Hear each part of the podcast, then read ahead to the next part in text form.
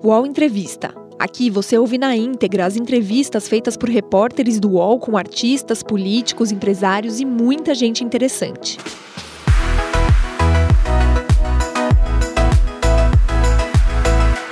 Olá, eu sou Thales Faria e vamos entrevistar o presidente nacional do PSDB, deputado Bruno Araújo. Como vai, deputado? Tudo bem? Como vai, Thales? Prazer enorme. Me acompanha nessa entrevista também colunista do UOL, Chico Alves. Oi, Chico, tudo bem? Tudo bem, Thales. Como vai, deputado? Como vai, Chico? Prazer, alegria estar com você. Deputado, o, o senhor me passou uma contagem do PSDB, do resultado do PSDB nas eleições, dando nove eleitos no grupo, no grupo de, dos 95 maiores municípios do país, o PSDB elegeu em primeiro turno nove prefeitos e disputa em segundo turno com outros 14. Segundo a sua contagem, o PSDB sai com 23 milhões de brasileiros até aqui, restando esses 14 municípios que estão no segundo turno. O segundo partido é o MDB e o terceiro o PSD, e vocês estão discutindo uma, a formação de um centro democrático, de uma chapa mais ou menos comum. Qual é o resultado dessa eleição, da união desses partidos para as próximas eleições? É, primeiro, essa eleição confirma né, que cada eleição é uma história. É, o PSDB, que teve um, um desempenho é, muito acanhado para a história, comparado à história do partido da eleição de 2018 e viu em 2016 na maior vitória política da história municipal, em 18 eleitoral, e em 2020 volta a se confirmar como um dos grandes partidos desde o processo de redemocratização. Nas das seis, 20, 96 mais importantes cidades do Brasil, o PSDB venceu, venceu 10 e está no segundo turno em 14. É o partido que mais venceu em cidades com mais de 200 mil habitantes no primeiro turno é o segundo partido que disputa o maior número de prefeituras com o PT contra com o PT é, é, em segundo em primeiro lugar disputando o segundo o segundo turno. Nós seremos o partido que mais governa é, cidades acima de 200 mil habitantes. A expectativa é que se confirme o PSDB ao final do segundo turno como o partido mais votado pelos brasileiros independente dos resultados de vitória ou derrota e que se confirme o PSDB governando a maior parte do PIB brasileiro e da população brasileira. Os dados da, da do mapa da Globo apontam o PSDB governando 23,6 milhões de, de eleitores, seguidos pelo MDB, é, pelo, pelo PSD e pelo MDB. Então, é, primeiro, objetivamente, o que nos interessa do ponto de vista partidário é a confirmação do tamanho do partido como um partido nacional e ainda como maior partido governando é, municípios brasileiros.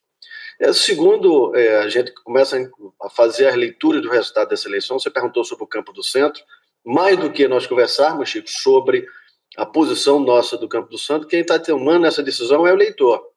O eleitor, essa eleição, deu um forte não ao conservadorismo, mudou de ventos em relação à eleição de 2018. Nitidamente, o presidente Bolsonaro é o maior derrotado desta eleição, por mais que queira fazer o discurso que trabalhou de casa ou que só gastou algumas horas de live.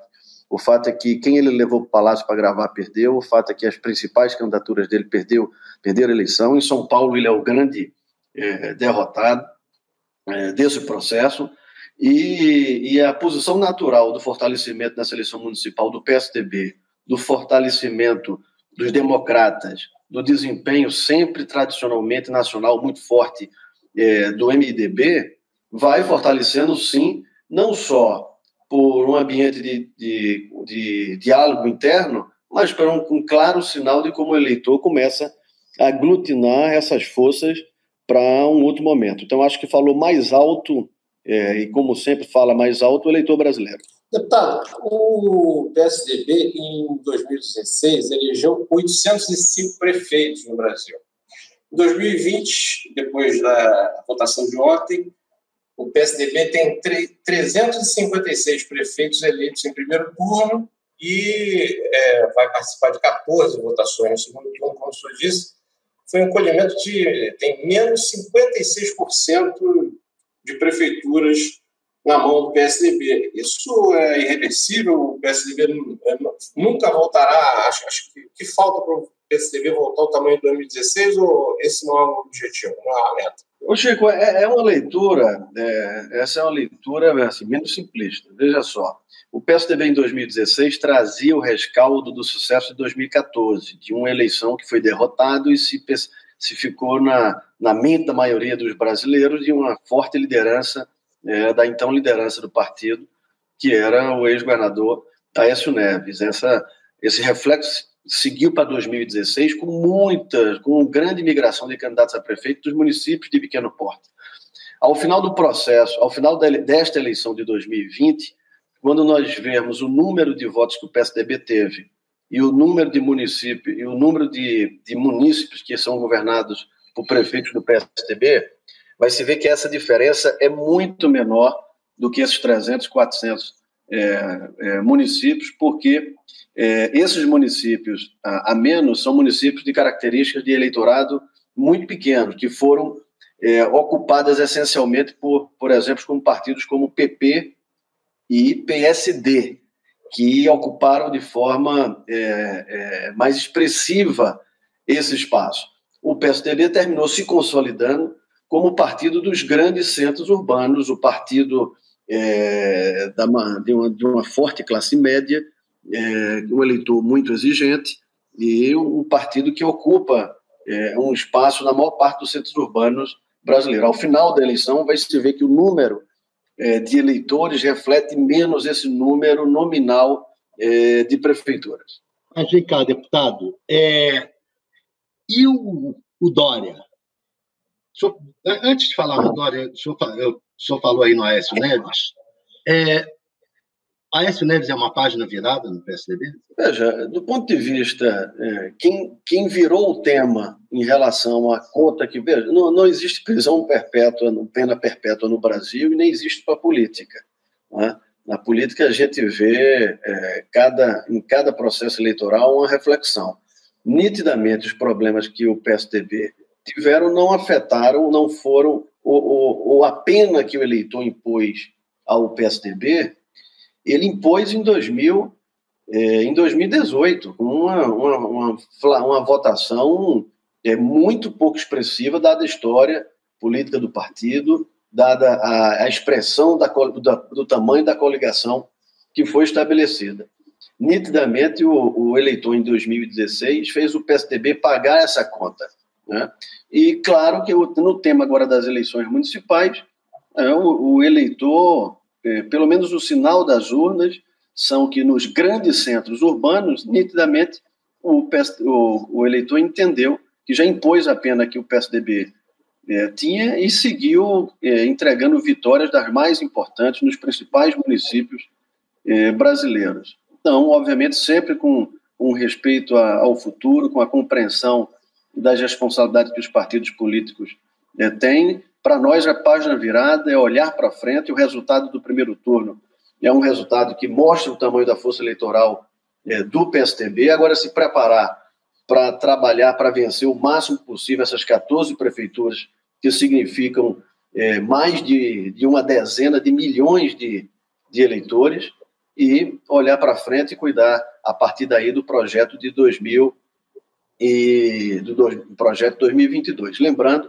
eu dizia é, há pouco, que dentro dessa própria reflexão a gente percebe um movimento onde o próprio eleitor brasileiro começou a deixar de apostar em pirotecnias, é, em promessas e, e, e promessas estapafúrdias, né? é, na, na, no discurso de que o técnico se sobrepõe a qualquer coisa da vida pública, da, da, de quem se dedicou à vida pública. E, nitidamente, essa é uma eleição que devolveu a política à política. Essa é uma eleição que devolveu aqueles que se dedicam à vida pública a voltar a comandar, a ocupar espaço no comando eh, das prefeituras. Isso ficou nítido em todos os, os estados e nas principais cidades brasileiras. uma eventual candidatura do Luciano Huck é uma pirotecnia? Oh, não, eu não estou. Quem está dizendo que pode ser pirotecnia é você, Thales. Eu estou perguntando, porque o senhor está falando que acabou a pirotecnia e que, e que são, tem que ser homens públicos. O Luciano não, não. Quem tem, quem tem que ser ou não tem que ser, quem decide é eleitor. Mas se nós estivermos falando aqui de análise de, estatística, basta pegar. Vamos pegar a maior cidade, vamos buscar a maior cidade do Brasil a maior cidade da América Latina, talvez a maior cidade abaixo da linha do Equador do hemisfério sul do planeta, o que é que definiu o eleitor. É, fez opção por duas pessoas de posições políticas bastante diferentes, mas que fazem vida pública é, desde, é, desde o momento zero de, de suas vidas. Não é? Se buscarmos o que é está acontecendo no segundo eleitorado do Brasil, no Rio de Janeiro, quem disputa as eleições. Nós não vimos eleições de nós não vimos eleições de quem deixou uma atividade é, é, profissional ou deixou a magistratura, é? ou deixou é, é outras funções outras funções para assumir é, ter um lugar como teve a maioria dos espaços ocupados pra, por aqueles que estão ocupando vida pública uh, há mais tempo. Deputado, o senhor disse que o PSDB nessas eleições se consolida como partido das grandes cidades brasileiras. O senhor acabou de dizer aí, citar a maior cidade da América Latina, em que o PSDB está muito bem representado. Agora, na segunda, na segunda maior cidade brasileira, que é aqui no Rio de Janeiro, o PSDB teve um projeto que é, até os PSDBistas mais antigos é, classificaram como uma intervenção do Paulo Marinho, aqui no PSDB do Rio, que não deu muito certo. Primeiro lançou-se uma candidata a prefeita, depois o próprio Paulo Marinho, uma pré-candidata a prefeito, depois o Paulo Marinho é, tentou se lançar e abriu mão da candidatura. É, o que que, qual o problema do PSDB aqui no, no Rio de Janeiro, que é o segundo, é, a segunda maior cidade do país, é, já que o PSDB é o, é o segundo senhor partido das grandes cidades brasileiras? Já não dá muito certo há muito tempo no Rio, né, Chico? já não é com Paulo Marinho. Né? Já não dá certo há, há, bons anos, desde a administração do governador Marcelo. É, então, o PSDB o PSDB está fora da história política é, do Rio de Janeiro já há bastante tempo. Não dá para imputar isso à, à, gestão Paulo Marinho, porque já era na passada, já era com o conjunto, é, já era nas administrações anteriores há mais de 10 anos, 15 anos, que o PSDB perdeu protagonismo é, no Rio de Janeiro. Aparece no Rio de Janeiro com candidatos a presidente da República, houve até eleições que teve votações mais expressivas, mas é algo para se construir, algo para se pensar. Terminou nossa aposta esse ano, dada sobretudo uma aliança nacional e muito próxima no Rio de Janeiro, se dar com a candidatura de, é, do, do ex-prefeito é, Eduardo, Eduardo Paes. Mas o projeto do Rio é um projeto que tem que se pensar, se construir, não se faz do dia para do dia para a noite.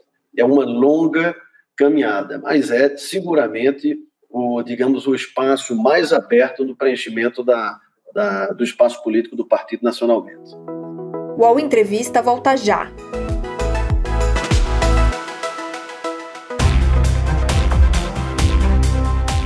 Baixo Clero é o podcast de política do UOL. Toda semana eu, Carla Bigato, converso com os comentaristas Maria Carolina Trevisan e Diogo Schelp sobre temas que dominam a pauta política brasileira. Você pode ouvir o Baixo Clero e outros programas do UOL em uol.com.br barra podcasts, no YouTube e também nas principais plataformas de distribuição de podcasts.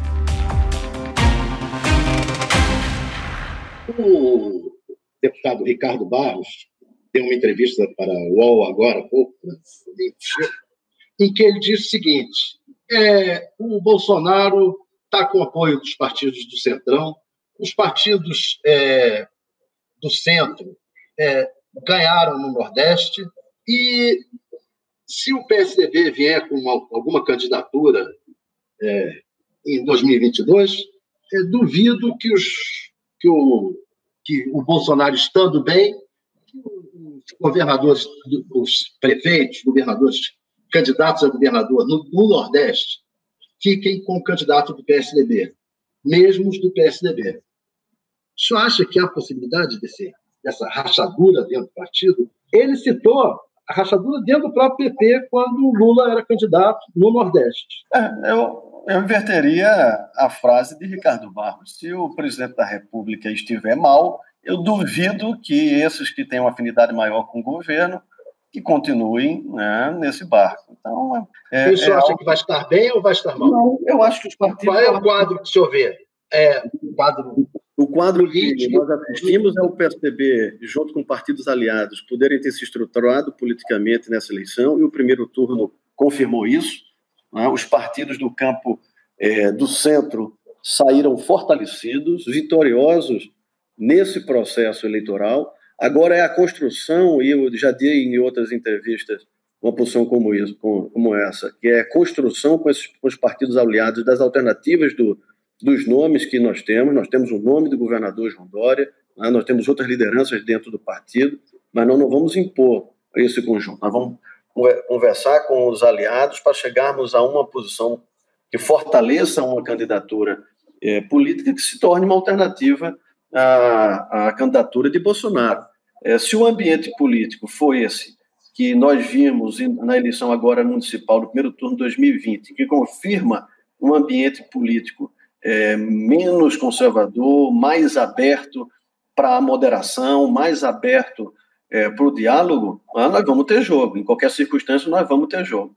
Então, está muito cedo para cantar a vitória de qualquer que seja o lado. Uma coisa é clara, uma coisa é certa.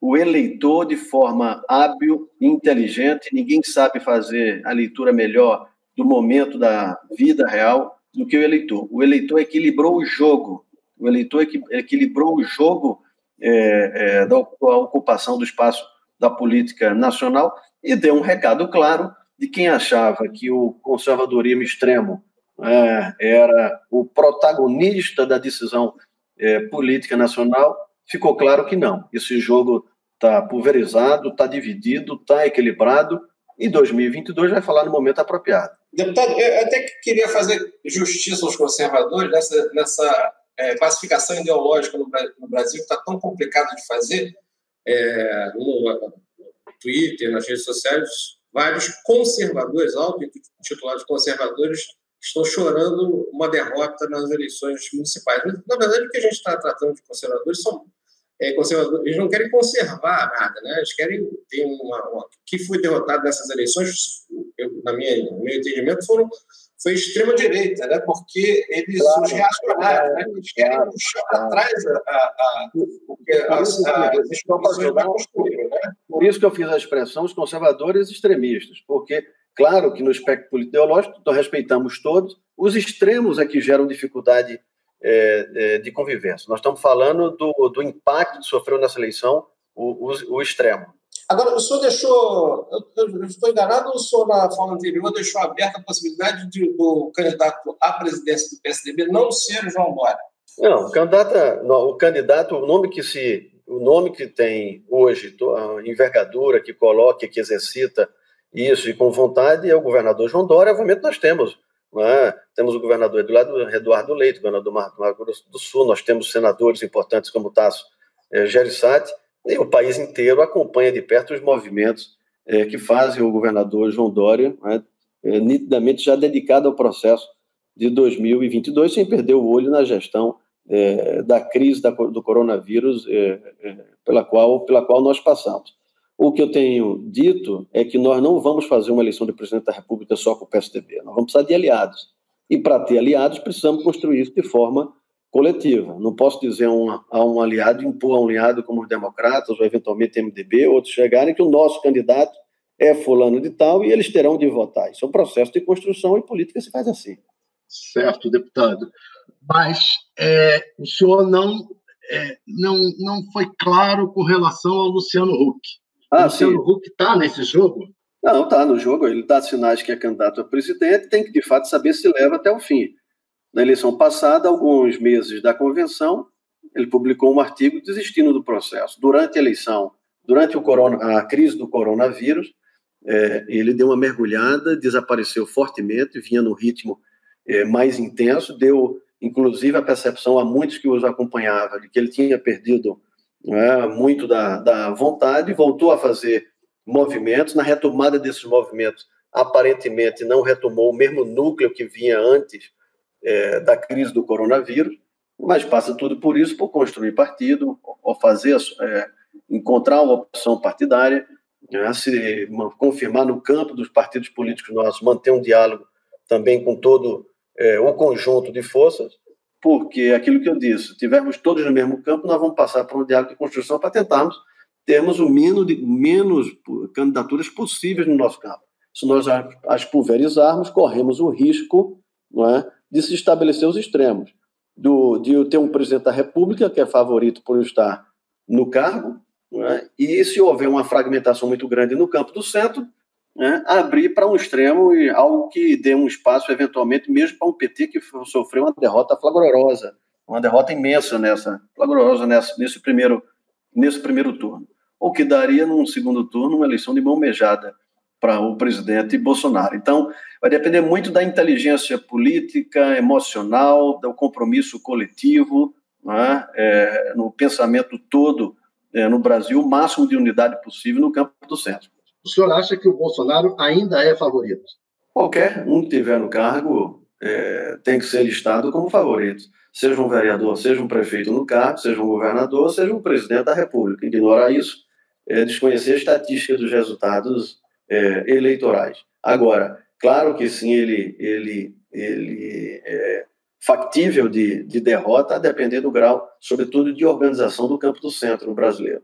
Os é, aliados do presidente Bolsonaro estão tentando minimizar o resultado dessa eleição de ontem, da votação de ontem, dizendo que as eleições municipais são voltadas principalmente para os problemas administrativos locais e que não tem tanta influência assim, não terão tanta influência assim na eleição presidencial de 2022. Qual, qual é exatamente a, a, influência que essa eleição, essa votação de ontem, que, a, que vai ocorrer no segundo turno, vai ter em 2022? De que forma isso se dá? Não, é, não, é falso no tudo afirmação, Chico. De fato, eu também acredito que cada é, processo eleitoral se dá no momento com a leitura específica, é, sobretudo daquele ano. Então, é, seria desonestidade intelectual minha discordar disso.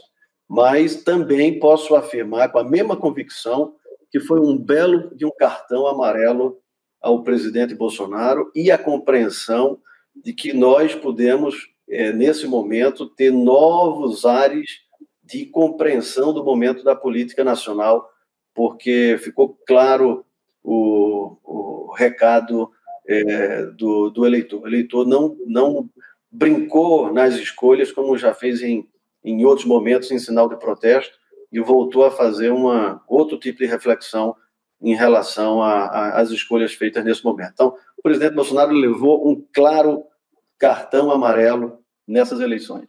E o senhor acha que em 2022 vai ter o cartão vermelho? Olha, nós é, cabe, cabe ao campo das forças políticas de centro construir um grau de unidade que possam levar essa reflexão ao eleitor e, de forma democrática, o eleitor oferecer esse cartão, esse cartão vermelho. Agora tem muita água para rolar até lá. Perfeito, deputado. Olha, muito obrigado pela sua presença, muito obrigado aos internautas por terem acompanhado aqui a nossa entrevista. Chico, um grande abraço. O UOL Entrevista e outros podcasts do UOL estão disponíveis em uol.com.br/podcast. Os programas também são publicados no YouTube, Spotify, Apple Podcasts, Google Podcasts e outras plataformas de distribuição de áudio.